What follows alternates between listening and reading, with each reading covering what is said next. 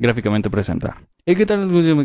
Bienvenidos a Super... No es cierto, este no es. Eh, bienvenidos a Viñetas Mentales. Hola, ¿cómo están?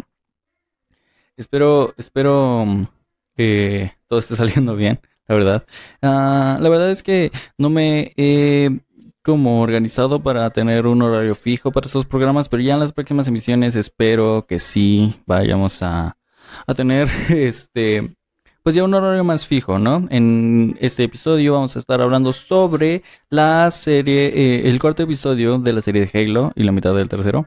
Eh, el tercer episodio de Moon Knight y el cómic de Day Tripper, ¿va? De Gabriel Ba y Fabio Moon. Mm, entonces, para que se, eh, si no saben nada sobre alguno de estos contenidos que vamos a mencionar, los voy a mencionar con spoilers. Entonces, si no los has visto, ve a verlos, a leer el cómic y luego vuelves, ¿va? Ok. Eh, no sé, no sé. Que creo que quería poner algo al principio como un pequeño comentario breve sobre las cosas que voy a estar diciendo o haciendo. Pero realmente no sé qué, cómo más rellenar espacio dentro de este contenido. Lo que sí sé es que apenas salió el eh, trailer de Stranger Things de la cuarta temporada y ya lo vi. La verdad es que se ve interesante, se ve bastante Lovecraftiano, bastante locochón. Eh, y ya realmente no hay mucho, mucho más que quiera comentar. Em, no sé qué decir. Eh, probablemente más tarde haga un directo o continúe el directo jugando videojuegos, ya que ya encontré una forma de jugar videojuegos. Entonces, este, pues se viene mi regreso a los videojuegos eh, por ahí en Twitch antes de continuar con el podcast, recordarles eh, a los que están en las versiones de audio o de video de YouTube que esto se está grabando totalmente en vivo desde mi canal de Twitch, que es twitch.tv diagonal rigby-bajo. Rigby se escribe R-I-K-B grande Y eh, guion bajo. Eh, para que vayas y me sigas, también puedes seguirme en Twitter como Rick Bicho y en Instagram también como Rick Bicho, que es R-I-K-B grande Y-C-H-O. Eh, donde siempre, siempre aviso cuando acabo de eh, empezar stream. Entonces así, me sigues en Twitter, eh, ahí siempre, siempre aviso cuando empiezo transmisión. Por si no sabes si voy a hacer o no, ahí siempre aviso, ¿va? Ok, ahora sí, comencemos con los temas para que esto no se alargue tanto, ¿va? Halo, episodio 4. Ok, voy a comentar parte del episodio 3 que no comenté la semana pasada porque no lo había terminado de ver. Si es que eh, así de comprometido soy con los contenidos, ¿va? Eh, el episodio 3 eh, me quedé en la parte en la que empezaba como Cortana este, a aparecer. Y parte de lo que ya no vimos fue como la doctora Halsey estaba permitiendo a John em, salirse como de los códigos establecidos de conducta de los Spartans que al principio Cortana está como reacia a ayudarla, pero Doctor Halsey sabe que si, si John puede confiar en Cortana, o sea, le conviene más que eh, viera a Cortana como un aliado y no como un espía, cosa que está interesante, eh, esa parte de, de la historia. Otra cosa que realmente no entiendo, porque no sé qué sea este personaje, si ella ha salido en alguna novela o videojuego, esta chica que tiene que ver con la profecía, que está buscando a John porque mm, tiene que ver con la profecía. La verdad es que yo no tengo ni idea de quién sea esa morra, ¿sabes? Como que que haga. Mi hermano me decía que era el Flood, pero yo ya viéndolo, la verdad es que lo dudo. Según yo, el Flood no tiene nada que ver con eso.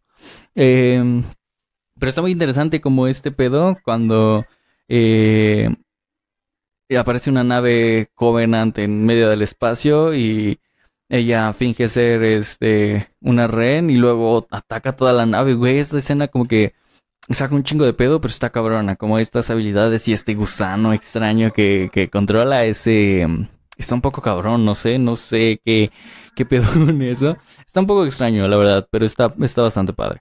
Mm, no tengo muchos eh, recuerdos sobre... Eh, o sea, no recuerdo a la perfección qué pasa en la historia, pero lo que sí recuerdo es que después de que no encontraba mm, cosas sobre eh, la información sobre el Covenant, todo esto, pues esta morra se dirigía a Madrigal y precisamente es en Madrigal donde en el episodio 4 van la chica, que se me olvidó su nombre, y Soren, el Spartan que aparece en el episodio 2, que ya no es Spartan de hecho, este, pues van a, Madrigal y esta, esto ya en el episodio 4 van a, Madrigal, mientras John empieza como a, eh, tener más visiones y van a su planeta natal a buscar este el artefacto eh, ahí, cuando apaga su baliza, o sea, se quita la baliza y empieza a sentir cosas y cosas así. Está muy interesante como todo el desarrollo de la serie. La verdad es que me está gustando bastante más la serie de Halo que la de Moon Knight.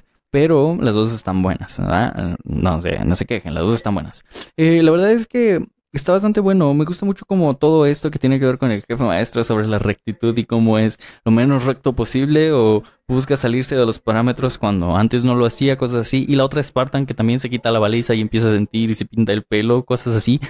Como que esa, esa parte está muy interesante, sobre todo por el hecho de que cuando la, la otra científica, no sé si es hija de Halsey o qué chingados es, este le, le comenta al final del episodio a esta chica sobre que ella está segura de que todas las fallas que está teniendo John no son fallas, sino que ella las está permitiendo y esta otra morra ya está empezando a fallar, ¿sabes? Entonces como que me da un poco de miedo el futuro que va a tener su, su personaje. No sé, está muy interesante esto, como todo esto, ese pedo sobre seguir las reglas o no, o, o eso está bastante mm, interesante, diría yo.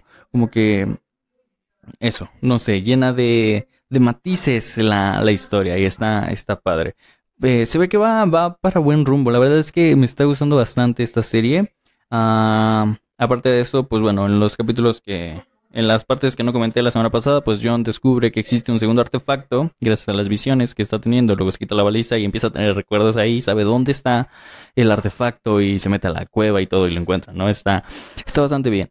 Eh, no sé, realmente creo que no hay mucho que comentar respecto a eso. Creo que este episodio va a estar un poco más corto que el de la semana pasada, ¿va? Este. Y, y eso, no sé. Como que está, está bastante interesante. También este pedo de la chava que quiere a huevo ir a Madrigal. Y cuando llega, llega a Madrigal y se encuentra con su familia, descubre que todos están muertos o, o no. Y su tía que lo, la quiere ayudar y luego llegan y. No sé.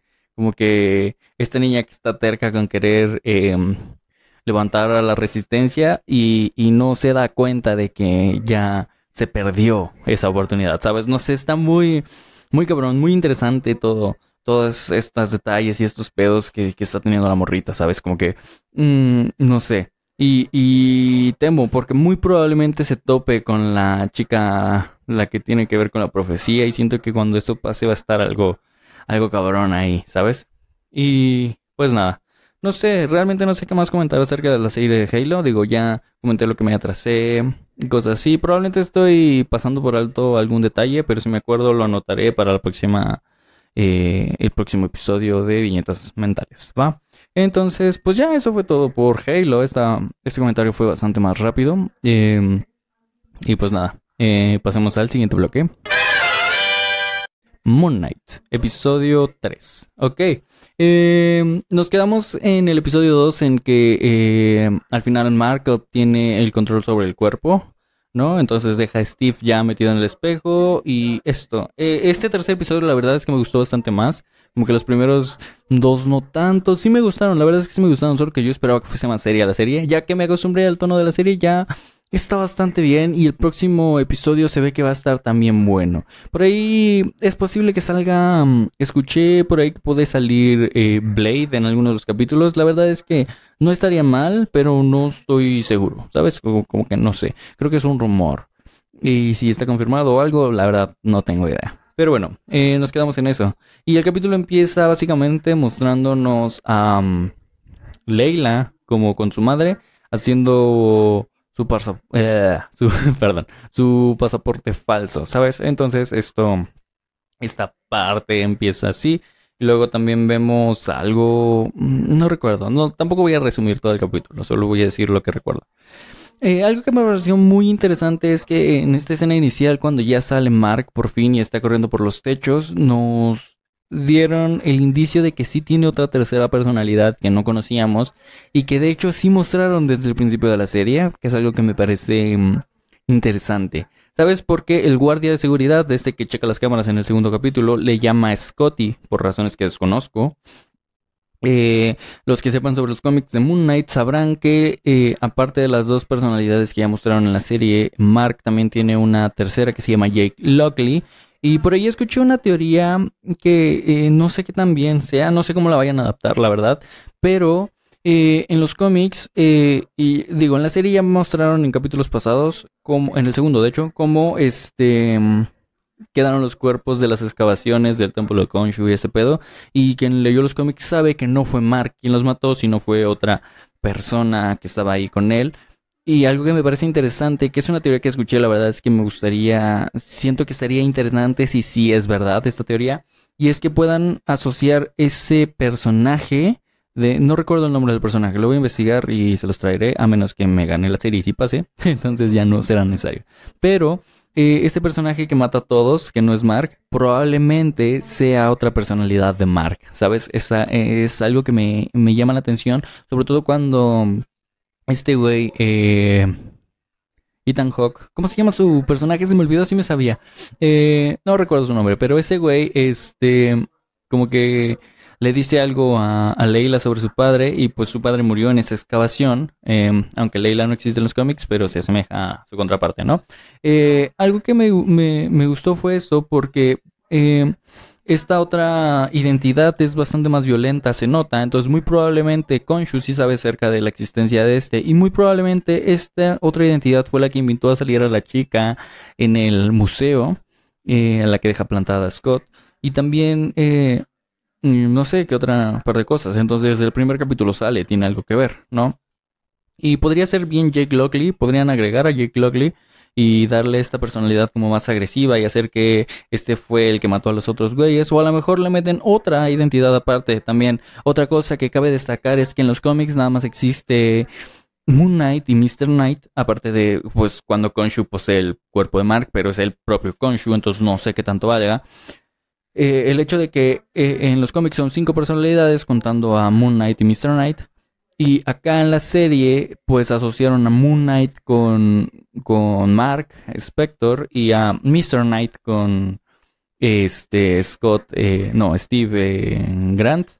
Y probablemente si sale esta otra tercera personalidad también pueda llamar el traje de, de Konshu. Entonces, pues podríamos ver una versión más oscura de Moon Knight. Y siento que esto se ve, se va a poner interesante, se va a poner bueno. O sea, la verdad es que sí lo estoy viendo bastante bien. Y a lo largo del capítulo vemos como eh, Konshu en algún momento altera el cielo haciendo un eclipse solar en así de la nada y los para llamar la atención de los otros dioses egipcios y esto es algo bastante interesante que están empezando a hacer dentro del UCM porque están metiendo eh, dioses, ¿sabes? O sea, ya habíamos visto a los dioses escandinavos, los dioses nórdicos de Thor, Odín y todos esos, ¿no? Los de Asgard. Y aquí, pues ya nos, nos presentaron otra mm, facción, otro panteón de dioses que está dentro del UCM y que tampoco intervienen con lo de los humanos, que son el panteón egipcio. Y así como también ya nos presentaron el pueblo de Talo en la película de Shang-Chi, también podríamos empezar a ver otros dioses eh, de otros eh, panteones eh, mitológicos de, de, la historia del mundo. Por ejemplo, en Thor Love and Thunder, donde ya se confirmó que va a salir Russell Crowe como... Se me olvidó si era Hércules o era, era Zeus, ¿no? Creo que era Zeus, me confundí. Además de que en esa misma película, en Thor Love and Thunder va a salir, eh, ya está confirmada la actriz que va a interpretar a la diosa Bast de la mitología wakandiana. no, no conozco, no tengo idea si esa mitología sea algo basado en algún tipo de mitología africana o es totalmente invención de algún escritor de Marvel para la historia de, Black Panther, pero eh, pues ya mencionaron esta diosa durante Civil War cuando está Scarlett, eh, Scarlett Johansson, está eh, la viuda negra con, con T'Challa después de la explosión en la ONU y le menciona a la diosa Bast y a Sedmet y eso, ¿no? Como que está... Eh, está interesante eso, como que siento que esto de estar metiendo de repente dioses, eh, pues va a subir como la jerarquía de poder dentro de, o, una nueva jerarquía de poder dentro del UCM, cosa que está interesante, porque teóricamente estos dioses egipcios tendrían los mismos, la misma jerarquía que los dioses nórdicos y todos esos. Además de que estos dioses egipcios solamente pueden ser vistos por sus portadores, cosa que está un poco extraño. Pero eso, eso está bastante interesante. Eh, lo que escuché sobre Blade es que podría parecer, em, no sé, eh, no escuché nada sobre algún capítulo específico, pero sí escuché que podría aparecer en algún capítulo futuro, eh, probablemente intentando o invitando a, Moon Knight, a los Midnight Suns. Ah, una disculpa por si me trabo. Los Midnight Suns que son los hijos de la medianoche, que eh, por lo que se ve, muy probablemente sí sea el plan de Marvel, como que ya tener a Blade, a Black Knight y Moon Knight, y podemos agregar a otros personajes como Ghost Rider y cosas así, que estaría bastante interesante, Nico Minoru, y poco más, no sé. Como en los Midnight Suns, estaría muy padre eso, y ver a Moon Knight en un equipo de superhéroes oscuros estaría bastante chido, creo yo. Incluso ahí mismo puede caber el mismísimo Doctor Strange, ¿sabes? En los Midnight Suns y algunas otras cosas. Entonces ya el universo Marvel se está empezando a ampliar, a tener una cantidad eh, increíble de personajes y cosas así que está, está bastante chido, está tomando un rumbo bastante interesante a mi parecer, ¿sabes? Y ahora... Mm, perdón. Ahora con Doctor Strange, eh, eh, todos, todo puede ser posible en el multiverso, ¿no? Pero bueno, ah, se me olvidó. Durante la historia hay una diosa, no recuerdo su nombre, o su avatar más bien, porque no aparecen los dioses como tal, sino nada más sus avatares, este, que enjuician a, a, a Konshu, no a Mark, este, por alterar el cielo, y, y pues Konshu o Mark, pues comentan sobre el plan de, de este personaje, de Ethan Hawke, que se me olvidó su nombre, que quiere despertar a Amit y este güey lo que dice es que él, eh, que Konshu es quien quiere despertar a Amit y que se aprovecha su huésped que está roto o enfermo porque pues tiene el trastorno de personalidad, ¿no? Entonces esto, esto está interesante. Sin embargo, la diosa que, conoce, que es diosa, no sé si de la sabiduría, la música, no recuerdo, este, pues decide ayudarlo a, Mark y le dice eh, la ubicación del el, bueno, no la ubicación, pero le dice quién fue la persona que enterró eh, la tumba de Amit, quién sabía las coordenadas, entonces van a buscarlo y se encuentran con eh, un personaje y la mención, que es algo bastante interesante, la mención a Madripoor. ¿Sabes? Como que cuando mencionaron Madripoor en Falcon and the Winter Soldier, perdón si me trabo con los nombres en inglés, es que mm, no practico mucho, entonces mi lengua se traba. Pero en Falcon and the Winter Soldier me van a Madripoor, entonces aparece por primera vez en esta serie. Y cuando yo vi esa serie eh, y mencionaron Madripoor, yo me emocioné mucho, sobre todo por los temas que tienen que ver con los mutantes y Wolverine. Y no hubiera estado mal ver por ahí a algún eh, mutante con peinado reconocible en, en Madripoor. Pero bueno, esta idea sobre Madripoor que ya tiene algo que ver, eh, como con el resto del UCM y las conexiones y todo eso, está bastante interesante. Y ese personaje de el, el, actor, de hecho, al que está dedicado el episodio, al final tiene un, este, en memoria de el actor, se me olvidó su nombre, una disculpa, no lo anoté. Este, que es el que interpreta a un personaje que también se me olvidó el nombre del personaje, pero este, este personaje en los cómics es conocido como el Midnight, el Midnight Man o una cosa así, que es este el hombre de la medianoche que nada más eh, roba arte, ¿sabes? Como por el hecho de obtenerlos, de poseerlos, es eh, ese es su, su labor, que es enemigo del Caballero Luna. Y pues lamentable, desconozco si ese actor va a tener más aparición en próximos capítulos, pero pues murió a principios de año en un eh, accidente de esquís, ¿no? Entonces, este, pues una pena. Además de eso, ¿qué hay? pues después, cuando finalmente logran... Ah, eso que me gustó, que integraran a Steve como parte de, de, o sea, más bien como una ayuda en lugar de como un estorbo cuando necesitan que este güey resuelva algo sobre cosas egipcias como este mapa y ese güey lo arma, este está bastante interesante. Y como, pues bueno, están el mapa está basado en las estrellas, pero las estrellas cambiaron desde que enterraron a la persona. Entonces Konshu altera el cielo para mostrar las estrellas. Y esa escena está muy bonita, está muy, no sé, me hizo sentir cosas, cómo mueven el cielo nocturno hasta regresarlo a esa noche para poder triangular la ubicación. Y está muy chido porque al final, pues por este otra osadía, los otros dioses egipcios capturan a, apresan a, a Khonshu en, en, piedra, en una estatua de piedra. Y, y está cabrón porque asumimos que si Khonshu está eh, apresado, pues Mark ya no tiene poderes, ¿sabes? Entonces está interesante. Se va a poner interesante el próximo capítulo de ver a Mark liberando a, a Konshu para recuperar sus poderes. No sé, siento que va a estar eh, bastante interesante este nuevo capítulo. Siento que puede ponerse chido, ¿sabes? No sé. A mí me, me gustó bastante este tercer episodio. como todas estas escenas y esto que estoy comentando. La verdad es que está bastante interesante la serie, ya me, ya me cautivó, ya... Eh, aunque no se ponga seria la serie, ya la puedo disfrutar y creo que me está gustando bastante. No sé, como que cada serie me gusta más. Aún no te puedo decir que me gusta más que las otras series. Digo, mi favorita mm, está entre Hawkeye y Loki, la verdad. A pesar de que Loki tiene un final muy abierto pero como que todos los conceptos que tratan las series y todas las cosas de las que tratan son como bastante buenas. Y, y la verdad es que sí me está gustando mucho. Eh, Moon Knight me hubiera gustado que fuese más seria, pero me, eh, como que ya esta dinámica que tienen los personajes y el mismo Oscar Isaac que interpreta a varios personajes en el mismo cuerpo está bastante interesante, ¿sabes? Como que habla bien de, de, del mismo. Y pues nada, a ver qué nos depara el próximo episodio. La verdad es que yo, yo lo espero bastante, con bastantes ansias. Eh, ya lo veo religiosamente, tanto Moon Knight como Halo. Y pues nada, al próximo episodio de Viñetas Mentales voy a estar comentando el cuarto episodio de Moon Knight, eh, a ver cómo se pone, a ver cómo va la serie y así. Y pues nada, podemos pasar al tema central de este episodio, ¿va?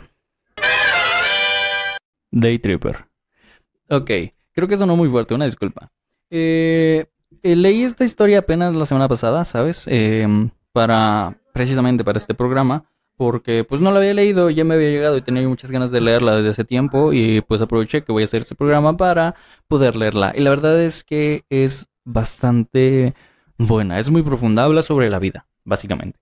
Y, no sé, no estoy seguro quién escribe y quién eh, dibuja. Creo que me parece que eh, dibuja principalmente Fabio Moon, porque digo, la portada está que tengo aquí en frente, esta que estoy mostrando, y que es de hecho la portada del, del episodio, tanto en la miniatura de YouTube como la de eh, el podcast de audio, eh, es de Gabriel Ba, se nota luego, luego, ¿sabes? Es el ilustrador de, de cómics como Number Academy, entre algunas otras cosas, y Fabio Moon realmente no sé qué más haga o qué haya hecho, ¿sabes? Pero bueno, la historia parte tiene nueve números que fueron publicados por Vertigo. Ahora ah, es eh, DC Black Label. Pero bueno, el tomo que yo tengo es eh, todavía impreso bajo el sello de Vertigo. Y, no sé, no sé qué, qué te puedo decir. ¿Sabes?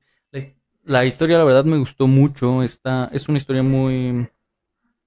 como muy profunda, ¿sabes? Que habla sobre, sobre la vida eh, básicamente el formato de todas las historias es que cada capítulo te cuentan como una historia, una parte de la vida de, de Bras, eh, ¿cómo se llama?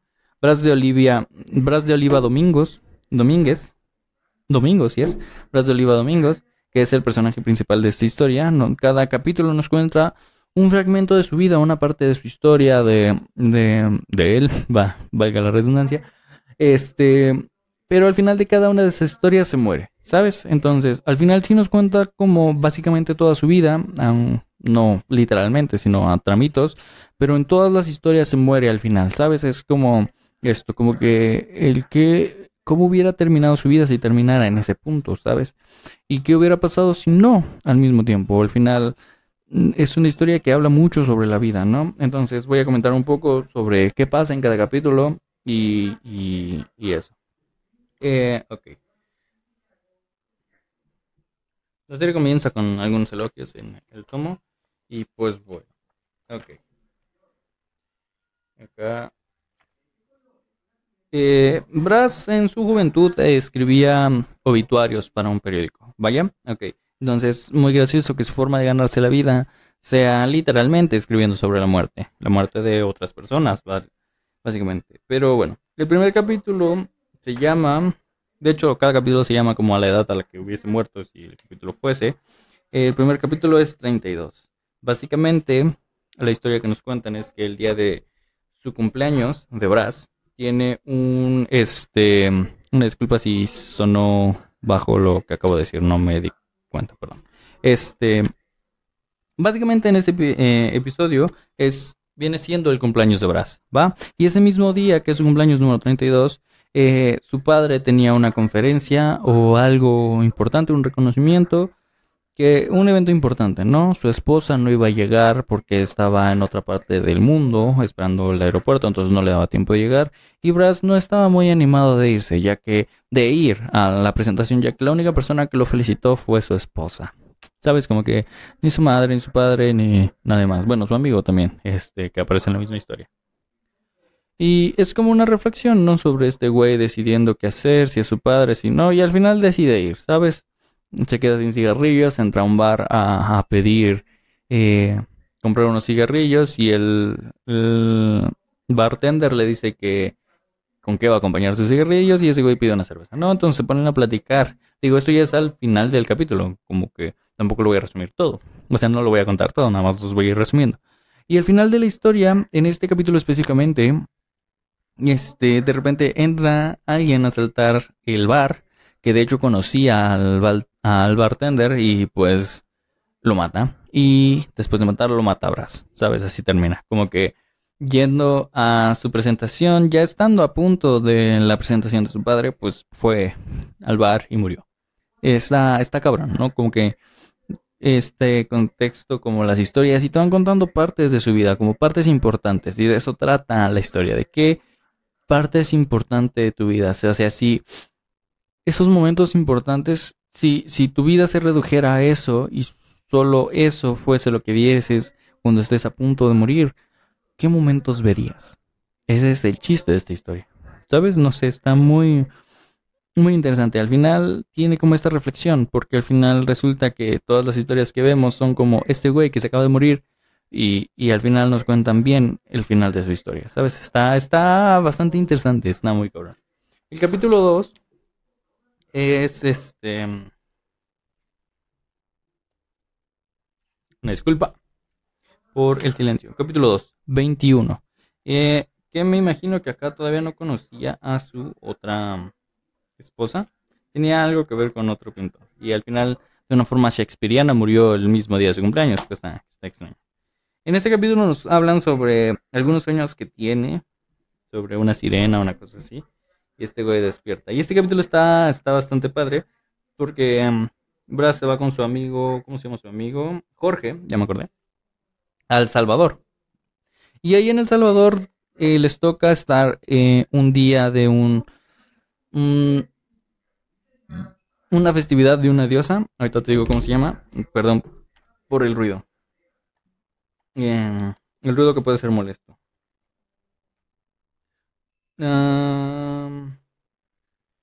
bien, no sé el nombre de la diosa. Pero está cabrón. Bueno, ah, el chiste de la historia básicamente es que conoce, es el momento en el que conoce a su primera esposa, a los 21. Van a, va con su amigo Jorge a El Salvador a un viaje, eh, pues de vacaciones, ¿sabes? Como para conocer el mundo y así. Y en una ida a la playa, este güey nada, al otro lado a un muelle para estar solo. Y ahí se topa con una mujer, ¿sabes? No recuerdo su nombre, seguramente está aquí, pero no lo voy a buscar. Porque soy bastante malo con la investigación. Pero bueno, eh, estando con esta mujer empiezan a platicar y de repente pues se tiene que ir porque iban a ir al mercado y ese güey sin pensarlo ni un momento la invita a ir con ellos y ella decide ir. Y eso, ¿no? Es como la historia de cómo se conocen. Es este momento importante dentro de su vida y eso. Y al final, la historia muy simple. Es, como, no sé. Siento que el episodio anterior estuvo bastante más extenso, como que preparé más. Este, en este caso, como que esta historia mm, nos habla sobre eso, sobre cómo se conocieron y así, tienen sus, sus vibras y sus cosas, está bastante interesante, bastante padre, la verdad. En la playita, así, que de hecho es acá donde se ve. Yo espero que se vea, una disculpa si no, es que no veo la pantalla. Y eh, para verla tiene mucho delay el otro teléfono, entonces no eh, puedo comprobarlo en este episodio. Probablemente todo lo que mencione lo pondré en postproducción. También quiero, antes de continuar, pedir una disculpa sobre la edición del episodio anterior. He estado teniendo problemas con los programas que utilizo para editar. Y este primer episodio de Viñetas Mentales lo edité con un programa nuevo que me dio, de hecho, bastante... Mm, no quedé muy satisfecho, pero ya no tenía tiempo, ya no quería volverlo a editar, así que lo digo que ni lo edité nada, básicamente nada más puse las cortinillas y así lo exporté, pero está bastante mal. Espero que este episodio no esté así, una disculpa de verdad. Este, pero bueno, además acá probablemente ya haya imágenes en la pantalla y todo el pedo, entonces eh, todo va a estar más chido, mejor hecho. ¿En qué estaba? Así ah, que conoce a su esposa, ¿no? Está eh, este episodio. Y es una festividad en la cual las personas van y piden deseos y ponen como canastas a una diosa marina que tiene algo que ver con el amor y la fertilidad. Y estos güeyes pues em, tienen sus ondas ahí, ¿no? Como que se conocen y tienen una bonita noche. Y a la mañana siguiente está cagado porque eh, la chica le deja una nota que dice lo mismo que decía su, su sueño, que era, te estoy esperando, ven a buscarme a la playa. Y ese güey va a buscarla a la playa y se sube a un barco por eh, ayudar a una persona, no sé por qué, y se muere, ¿sabes? Se ahoga, simplemente. O, eso te dan a entender, este no queda tan explícito, queda más como especulativo, como intuitivo, como que tú lo, tienes que descifrar. Eh, no está eh, difícil de entender, solo que es la forma en la que la dejan. Y está bastante interesante, ¿sabes? Porque nos cuentan al final como el casi como si fuese un obituario sobre su propia vida en el punto en el que muere. Está muy interesante. Eh, no sé, me, me, me, gustó mucho esta historia. Al final, eh, sí va a haber una parte en la que voy a leer un cacho. Este, unos dos, tres versos también porque me da miedo que esto tenga copyright. Ah, por cierto, antes de seguir, este, no lo comenté la semana pasada en el episodio anterior. Una disculpa, estoy sacando un cómic. Eh, ya que estoy eh, tomando parte de inspiración o mencionando algunas partes de los cómics, voy a mencionar quién los tradujo, ya que Acá no es tal cual la versión del escritor em, cuando la escribió, valga la redundancia. Así que voy a mencionarla. ¿Quién tradujo el Tommy, el Tommy, el cómic, el tomo de Daredevil de Conocer el Miedo que hablamos la semana pasada? Eh, probablemente debía haberlo hecho al principio, pero se me olvidó, me acabo de acordar, así que lo haré en este momento. La traducción la llevó a cabo, si no me equivoco, eh, Julia, ¿qué? ¿Qué pedo? ¿Así se llama? Ok, se escribe G-I-U-L-I-A. ¿Sabes? No sé cómo se pronuncia. Uh, Julia. Eh, Gilia. No, no tengo idea, una disculpa. Pero bueno, ella. Eh, voy a volver a deletrear su nombre, nada más para no pronunciarlo. G-I-U-L-I-A. Mm, Magaña Marchi. Una disculpa por pronunciar mal tu nombre. Pero bueno, y ya que estamos, voy a mencionar de una vez quién tradujo este tomo que estoy, eh, del cual estoy sacando todo lo que estoy diciendo, ¿va? Este lo tradujo. Los créditos están al final. No.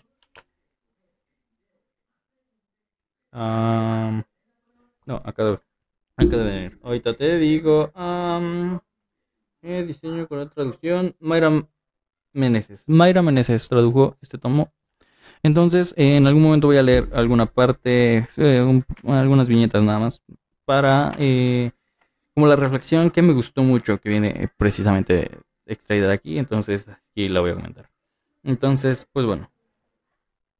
Lo que pasa en esta historia, te digo, es que van luego de que se conocen en, un bote en medio de la playa, van como a un mercadito y están ahí hablando. Y acá, este... Ah, ok. Mira, acá hay una parte que está interesante, que me gustó y que quiero resaltar para extender un poquito el capítulo.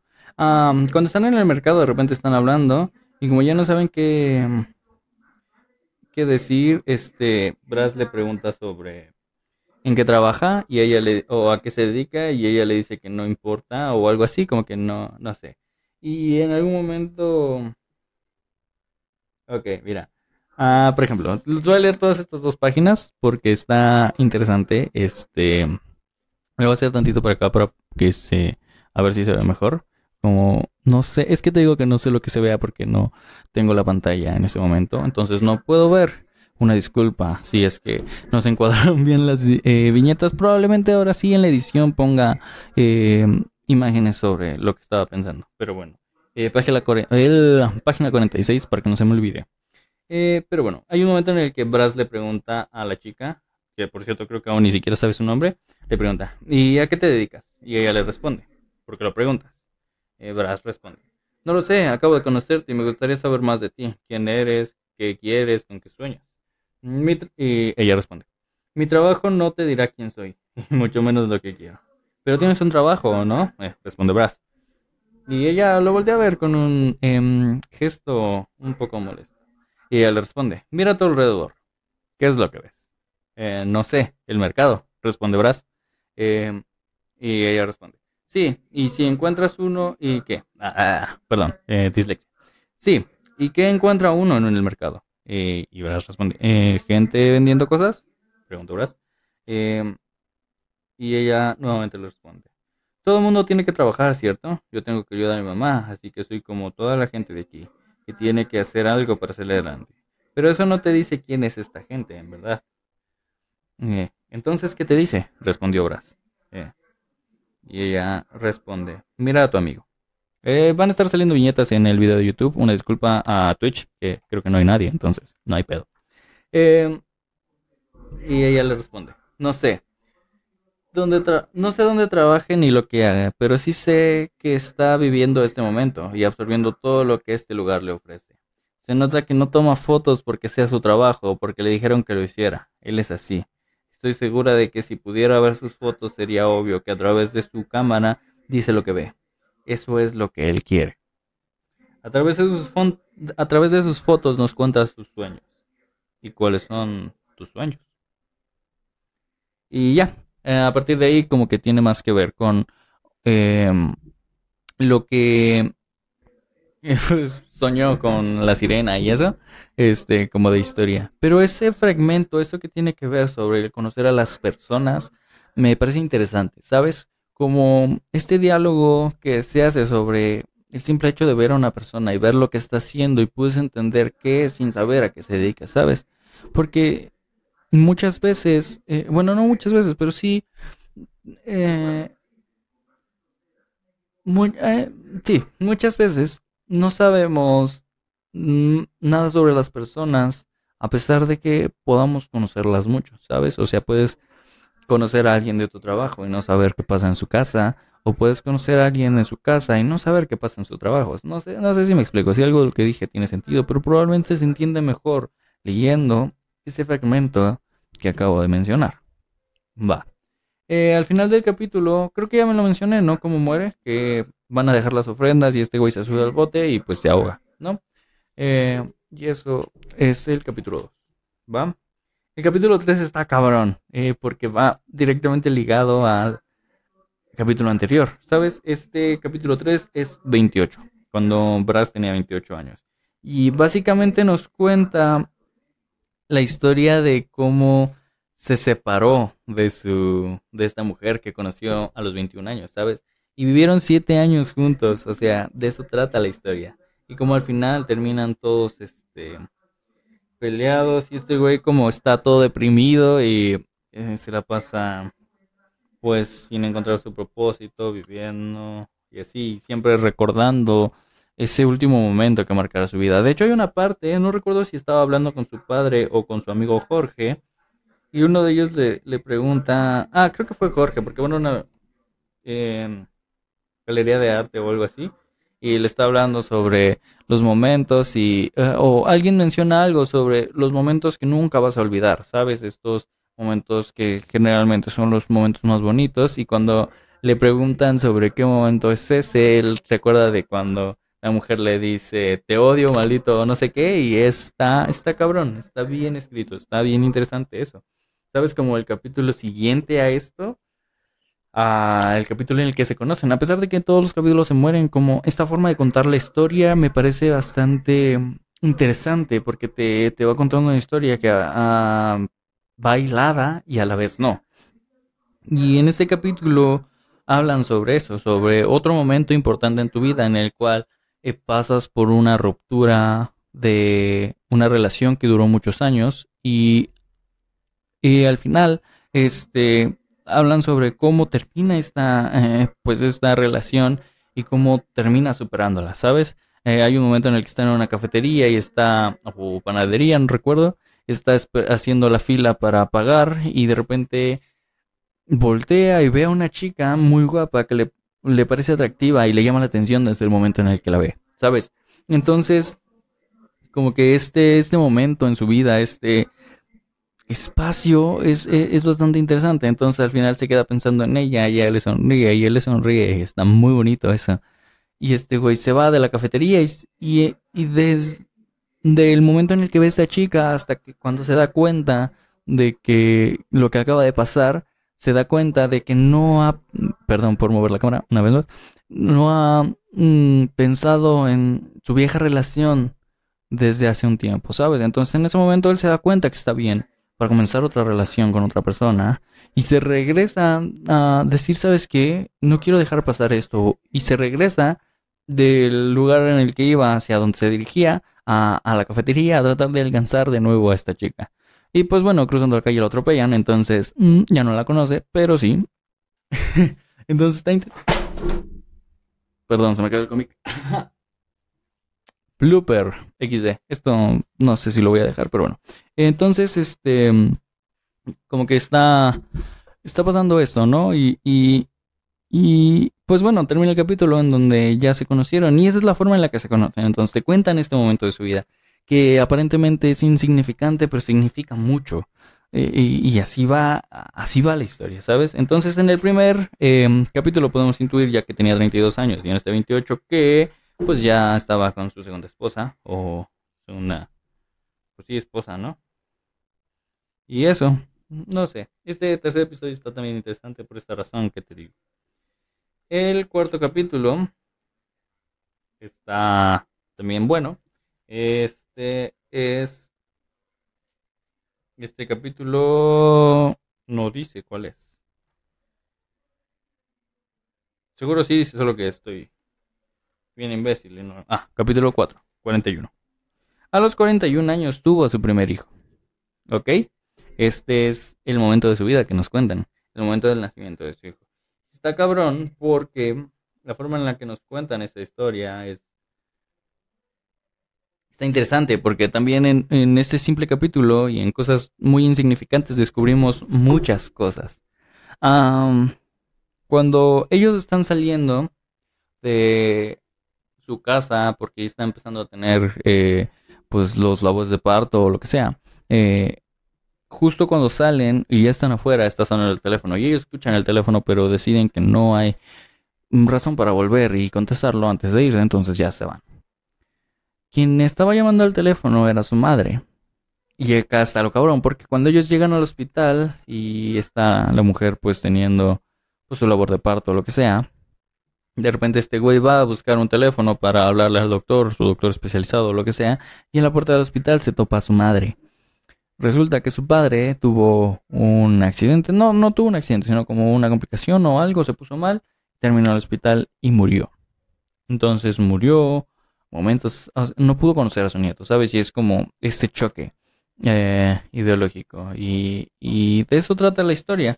Eh, en el funeral, de hecho, eh, durante el entierro se le acerca alguna chica, chica a la que reconoce por, no recuerdo qué situación o qué circunstancia o algo así y se topó con ella en el funeral y resulta que esta chica es su hermana, es su media hermana, hija de su padre, este, que obviamente tuvo fuera del matrimonio. Entonces esta clase de cosas y esta interacción que tiene con ella, él siendo muy grosero con ella a pesar de que él era mayor. Y, y, ella diciéndole eso sobre que... Ah, le dice una frase, le dice algo sobre que su madre eh, no quería que se acercaran a esta familia, ¿sabes? Como que ella pensaba que ya tenían suficiente con lo que les daba y que les dio una buena vida. Hablo del padre que falleció. Este, como para querer más, ¿sabes? No sé, como que este, esta forma de pensar y este pedo está, y estaba bastante interesante, como el hombre que tenía una segunda casa, ¿sabes? Una segunda familia y, esto, y, era su padre, ¿sabes? Es, está interesante. Al final, este güey muere en el escritorio, en el mismo escritorio donde murió su padre, de la misma causa, un ataque al corazón. Ya recordé que era un ataque al corazón. ¿Sabes? Entonces, eh, pues eso, de eso trata el episodio. Al final creo que él no conoce a su hijo siquiera, eh, porque muere antes de eso. Y está cabrón, como que esta sensación y este sentimiento de querer, de, porque se explica durante el episodio, de que su padre murió solo momentos antes de poder conocer a su nieto fue duro para él, ¿sabes? y para su corazón y murió. Y no sé, esto está interesante, está, está bueno. Eh, capítulo 5. Ahorita te digo cuál es. Mm, Oh, este es de la infancia. 11, si no me equivoco. Sí, capítulo 5, 11. en este capítulo básicamente nos cuentan que... Eh, una disculpa si de repente hablo para allá y se oye menos. Una disculpa, se me olvida que el micrófono está aquí. Eh, en el capítulo 5, eh, que es a los 11 años, nos cuentan básicamente que cada año, espérate, voy a comprobar que sí sea este capítulo porque creo que hay otro de la infancia y probablemente me estoy confundiendo. ahorita te digo. Ah, sí, ok, sí es el que estoy. Bien, bien. Eh, este capítulo básicamente nos cuenta que cada cuando eh, Brass tenía 11 años, cada casi 15 días iban a visitar a sus abuelos como a un pueblo o algo así, o sea, un lugar lejos de la ciudad y se encontraban con el resto de su familia y tenían como un terreno bastante grande donde se quedaban por una semana y iban muy seguido. Ahí, va bastante interesantes aquí. Y básicamente lo que trata es como cuando eres niño y realmente no te importa nada, ¿sabes? Como que está... Eh, pues son historias como de su padre que le gustaba ir ahí para escribir porque está, era solitario y su madre que siempre era como la parte de la familia que los mantenía unidos, em, preparando la cena, cosas así, ¿sabes? Este, pues los mantiene unidos con este amor materno que tienen todas las madres, o la mayoría al menos. Este, y, eso, ¿no? Es como que está, está interesante. Hay una escena muy curiosa, este, en la que se besa con su prima. no sé, está, está interesante eso. Está extraño, pero está curioso. Este. No sé, estaban como jugando a las escondidillas y, cuentan todo eso y habla sobre su padre y el carnaval y cosas así. Y acá está la escena. Uy, una disculpa. Voy a hacer para acá. Eh, no sé, me pareció interesante como que por qué razón se besa con su prima, pero bueno. Ah, de acá no, no sé si no lo entendí no sé qué mucho, pero tiene que ver igual, una disculpa de nuevo por si suena menos. Eh, tiene algo que ver con eh, esto de la infancia y que los primos y cómo se conocían y cómo se llevaban, ¿no? Y estos recuerdos que solemos tener cuando estamos en otros sitios, o sea, de repente jugando algunas otras cosas y, y pues haciendo cosas de niños, ¿sabes? Y esta nostalgia que le daba a Brass cada que se iban de este sitio, no sé, está interesante. Creo que olvidé mencionar que Brass tiene una hermana y bueno, al final del capítulo Brass muere con una cometa electrocutado por algo de unos cables de luz. No recuerdo, no, no entendí bien. Eh, probablemente estoy poniendo la viñeta. Bueno, la voy a agarrar aquí. Este, mm, que básicamente, eh, pues su cometa se los cables y se electrocuta y así muere a los 11 años. Eh, no sé, está, está interesante como esto que tiene que ver con la infancia, con estos momentos felices y estos recuerdos que tienes sobre lugares que solías visitar y que te traen recuerdos bonitos. De eso trata este episodio. El, capítulo 6 ya está un poquito más cabrón, si no me equivoco, o estoy confundido. No, este es el capítulo 7. Ah, ok, el capítulo 6 también está Está cabrón. Ok, el capítulo 7, 6, que diga, perdón, es...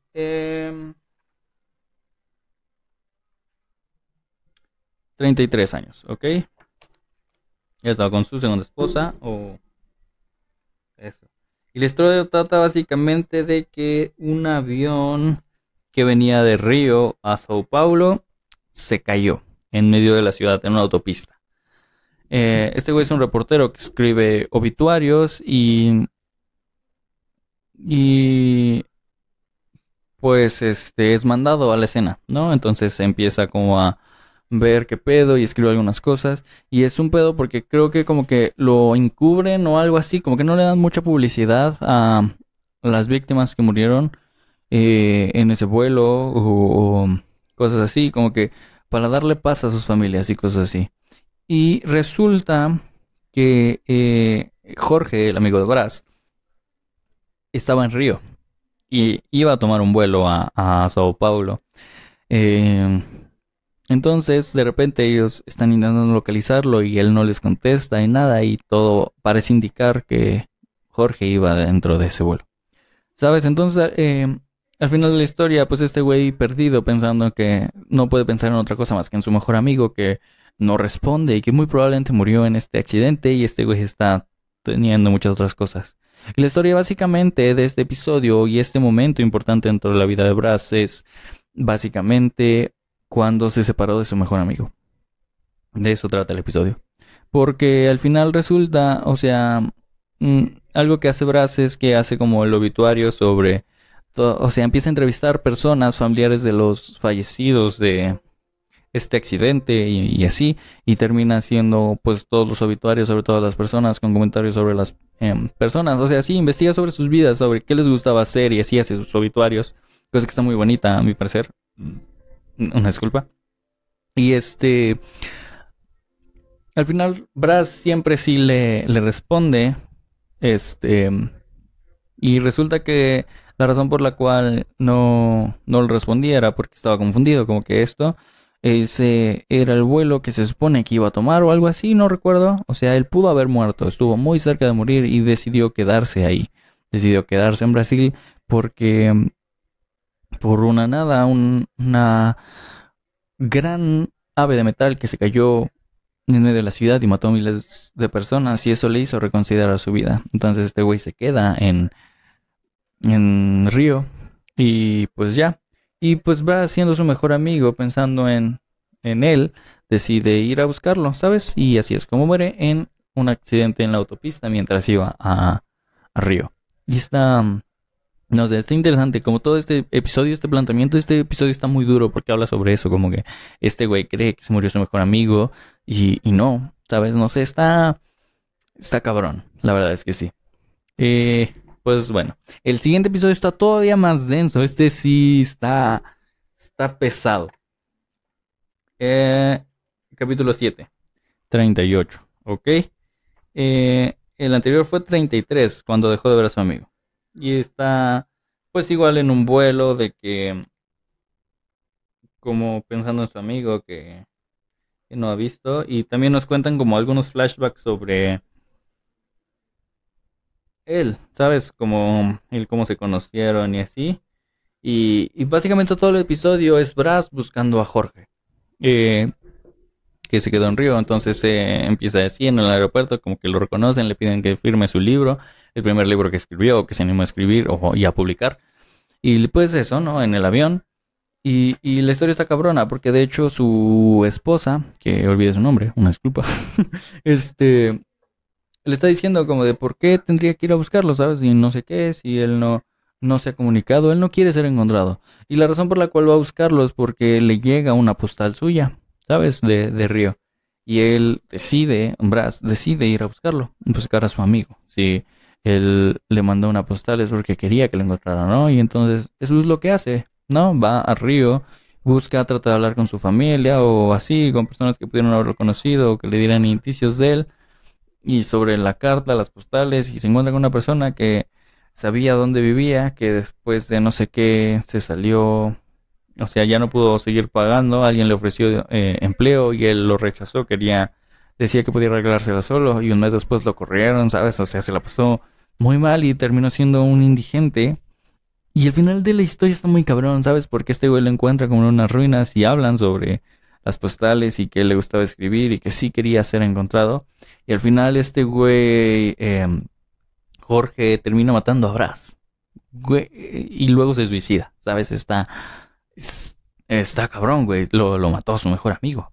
No sé, este episodio está muy denso, está muy, muy pesado como toda la historia que te plantean y ese final no, no, no diría que es un final inesperado, pero sí está muy crudo, esa, esa forma, ¿sabes? Como eh, ese intento de, de Brass por buscar a su mejor amigo, ¿sabes? Y al final morir en sus manos, no sé, está pesado, está bastante cabrón.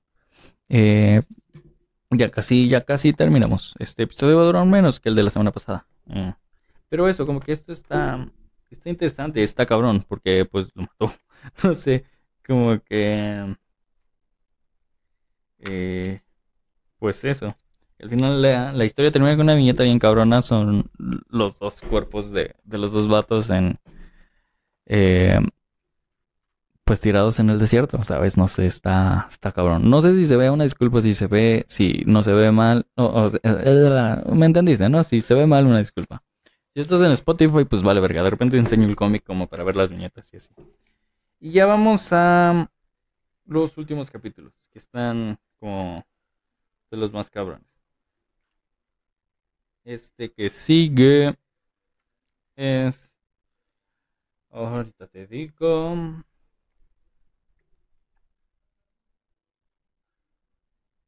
Verga. No sé dónde dice, ¿qué pedo? Ah, 47, qué pendejo. Varios años después. Acá su niño ya debería tener unos 6 años. Eh, o poco más, ¿sabes? Poco menos, no recuerdo. Y esta historia no la recuerdo, no sé por qué.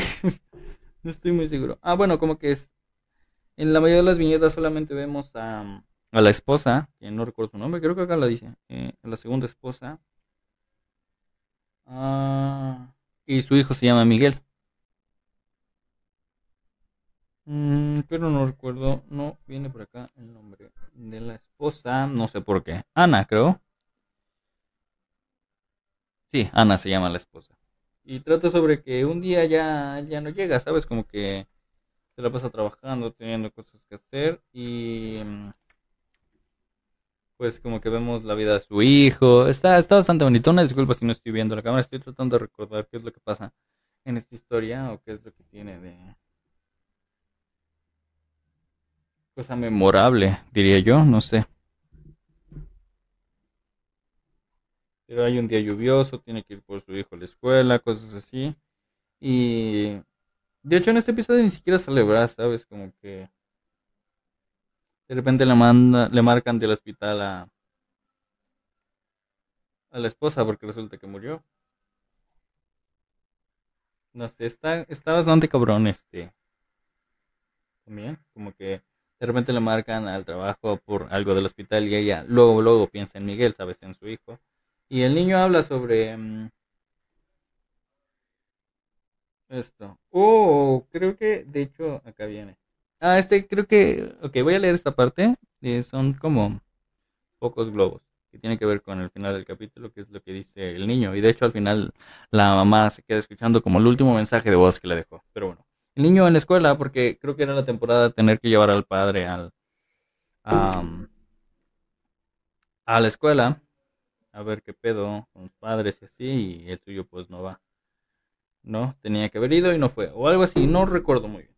Pero bueno, esta parte está mm, un tanto cabrona porque habla así, dice, ¿por qué bajas tanto? Preguntó el pequeño. Cuando, estás, cuando estoy lejos de casa recuerdo lo mucho que extraño a mi familia y cuando finalmente regreso, ellos siempre recuerdan cuánto me aman. Esta es la última carta que mi papá me envió. Era un escritor, ¿sabes? Esa fue la última carta que su padre le envió, ¿sabes? De Brass. Está, mm, no sé, creo que este no le puedo sacar tantas cosas. Y al final hay un momento en el que hablan sobre... Ah, de hecho voy a leer esta parte del mensaje de voz que le deja la madre porque está cabrón. Porque así de hecho termina el episodio con ella volviéndolo a escuchar. Y lo que decía el mensaje básicamente decía esto. Eh, llamaría todo el tiempo solo para escuchar tu voz en esa máquina. Había una pareja caminando en la calle con dos niños y un perrito. Se veían muy felices. parecía que me estaba viendo en un espejo. En un par de días regresaré en un par de días estaré de regreso y saldremos a caminar. Y también tendremos un espejo de felicidad. ¿Sabes? Como eso. Fue el último mensaje de voz que le mandó. Y tenía que ver con formar una familia. Al final el niño de hecho sale con la correa de un perrito abrazando a su mamá. Está... No sé qué tan más contemplativo, pero esta se enfoca más como en la vida de, de la esposa y de lo que pasaría con ella sin, sin su esposo. Y pues habla sobre esto, sobre el morrito con el perrito. ¿Sabes? Eh, no sé, está bonito. Esta, estas escenas. Y el último número, que ya son los últimos dos capítulos, está bastante extraño. Porque el primero que nos cuentan es nuevamente la pesadilla sobre la sirena, solo que con este video ahora más este viejillo. Y es un vato como que todo el tiempo está durmiendo y va despertando a diferentes épocas como de su vida. Está, está interesante, como que no tiene una resolución o como una parte lineal aquí, de repente está en una parte, de repente en otra, y como que no entiende nada lo que pasa. Y al final habla con Brass y sobre como que está perdido, ¿no? Como que sabe que es el momento en el que se, se murió y está recordando momentos de su vida. Y acá hay un momento muy interesante que no recuerdo si replica como una plática que está teniendo él con su hijo o él mismo con su padre, pero pasan como los dos al mismo tiempo. Y hablan sobre la muerte, ¿sabes? Em, no sé. Estoy pensando en estas cosas. De repente está como el niño hablando con su abuelo. Que cosa que es ilógico porque el abuelo murió cuando nació, entonces no tiene sentido. Y vamos a contar una historia. Ok, de repente hay un momento en el que está como el niño con su padre. Ah, ok, ya lo entendí, olvídalo. Olvídalo, olvídalo, olvídalo, estoy confundido. Está Brass de niño volando una cometa hacia un árbol recordando el pueblo en donde estaba y el árbol en el cual le gustaba sentarse a su padre a pensar y escribir. Y de una viñeta a otra, Brass pasa de ser un niño a ser un adulto. ¿Sabes? Y su hijo, Miguel, por alguna razón está con su papá. Entonces su hijo le dice, papá, qué bueno que llegaste. El abuelo dijo que vas a contarme una historia. Y Brass responde, eso dijo. Sí, pero no dijo que de qué se va a tratar. Dijo que solo tú sabrías. Respondió Miguel. Pues creo que es, la, que es una historia sobre la muerte, respondió Bras. ¿La muerte? preguntó Miguel. Y responde Bras. En realidad es sobre la vida, pero la muerte juega un papel importante. Eh, Miguel dice, no me gusta la muerte. Y, y Bras responde, a nadie le gusta, pero la verdad es que es... ¿Qué? pero la verdad es que nos guste o no, todo mundo se muere. La vida es como un libro y todo libro tiene un final. No importa cuánto te guste ese libro, no importa cuánto te guste ese libro, vas a llegar a la última página y se acabó. Ningún libro está completo sin el final. Y una vez que llegas, solo hasta que leas las últimas palabras, descubrirás qué tan bueno es el libro y es cuando y es cuando se siente real. Y no sé, está es como con lo que concluye el libro, ¿sabes? Eh, la historia. Tu abuelo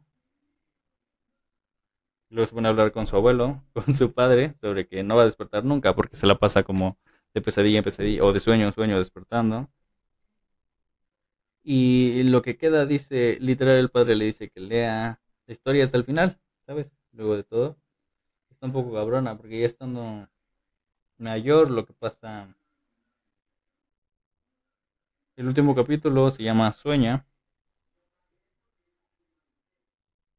Que tiene que ver con ok, espera. Creo que me estoy saltando otra cosa. No, creo que no quiero leer todo esto. Mm, mis sueños me dicen quién soy. Pero el último episodio tiene esta reflexión sobre el sueño y así. Y al final el último capítulo es el capítulo décimo. Que nos cuenta cómo empieza con su nacimiento y termina con su muerte. Y la forma en la que muere está un tanto cabrona. Nuevamente una disculpa si me alejo del micrófono. Perdón, se me olvida. Este el último capítulo eh, comienza con una historia que creo que no mencioné, así que es un buen momento para mencionarla. Eh, cuando Brass estaba a punto de nacer en el hospital, en toda la ciudad se fue la luz. ¿Sabes? Los niños no nacen en la oscuridad porque no saben, no sé, algo así. Entonces, Brass, eh, pues, nació a oscuras, pero no lloraba porque no veía luz. Y lo que dice es que las enfermeras se lo llevaron o algo así, que cuando se lo llevaron, su madre empezó a cantar una canción para él. Y cuando él escuchó la canción, pues empezó a llorar. Y cuando lloró, toda la luz volvió. Entonces era como su milagrito. De hecho, así le decían. La forma en la que Varas muere en su historia real, muere, no recuerdo, creo que no dice, ahorita te digo, Sí, dice. Ay, ver, perdón. Este. ¿A qué edad? a 60, 76 años. Creo. Ajá, 76, capítulo 10, 76. A esa edad muere. Básicamente lo que pasa es que descubre que tiene cáncer. No recuerdo dónde. Acá dice, hola Omar Roth. Twitch no te avisó, sí. Eh, a veces Twitch no avisa. Discúlpame si no había visto tus mensajes y es que llevas mucho tiempo. Eh, hoy puse distinto el, set. Además ya casi acabo, pero no hay pedo. Eh, ahorita voy a seguir jugando, entonces no hay pedo. Este... Hoy como de todo distinto, entonces no veo la pantalla directamente, sino otra cosa. Entonces está un poco complicado si no te respondo o te leo cuando comentas. Hola, por cierto. Pero bueno, al final de la historia, eh, Brass muere a los 76 años porque descubre que tiene cáncer. Y, y luego estar pensando y de resonancias y cosas así, no hay problema. Muy bien, muy bien, amiguito. Después de eh, ir a resonancias y cosas así, Brass decide que ya no, no quiere seguir con el tratamiento, no quiere arruinar su vida con eso. Y el doctor le dice que debe de pensar en todo lo, que tiene que ver con eso, como los problemas de memoria, dolores de cabeza, cosas que traen los tumores. Y Brass decide que no, que él ya vivió lo que tenía que vivir. Y así es, así es como termina esta historia, ¿sabes? Está muy interesante porque nos habla sobre eso, sobre la vida, el valor de la vida y eso. Eh, no sé, está, está cabrón, está muy, muy conmovedora. Este, y eso, o sea, la, historia termina ahí con, con eso, con Brass diciéndole tanto a su esposa como a su hijo que pues ya se va a morir. No sé, él aceptando su propia mortalidad. De eso, de eso trata la historia, como eso. Y vuelvo a dar un poco más sobre qué historia es. Es Day Tripper de Fabio Moon y Gabriel Va. No sé si se ve ahí, una disculpa, porque no puedo ver la pantalla ahorita, entonces no tengo idea. Perdón. Este, Fabio Moon y Gabriel Bam. Es la que dije la semana pasada que íbamos a hacer. Eh, está muy buena, la verdad. Si, si tuviera que decirte, te la recomiendo. La neta, sí. Eh, puedes ver eh, de nuevo el directo si quieres, si te apetece. O cuando salga la próxima semana en formato de audio o de video. Lo puedes escuchar si quieres. Em, no sé, me gustó, a mí me gustó mucho, la verdad. Como esto que tiene que ver sobre la vida y esto que comentaba hace rato, que digo, Omar Rots no, no lo escuchaste, así que te lo voy a decir. La historia básicamente trata sobre los momentos de la vida. O sea, qué momentos son importantes en nuestras vidas. Y esta es una especie de compilado de historias de la vida de una persona, solo que al final de cada historia siempre se muere.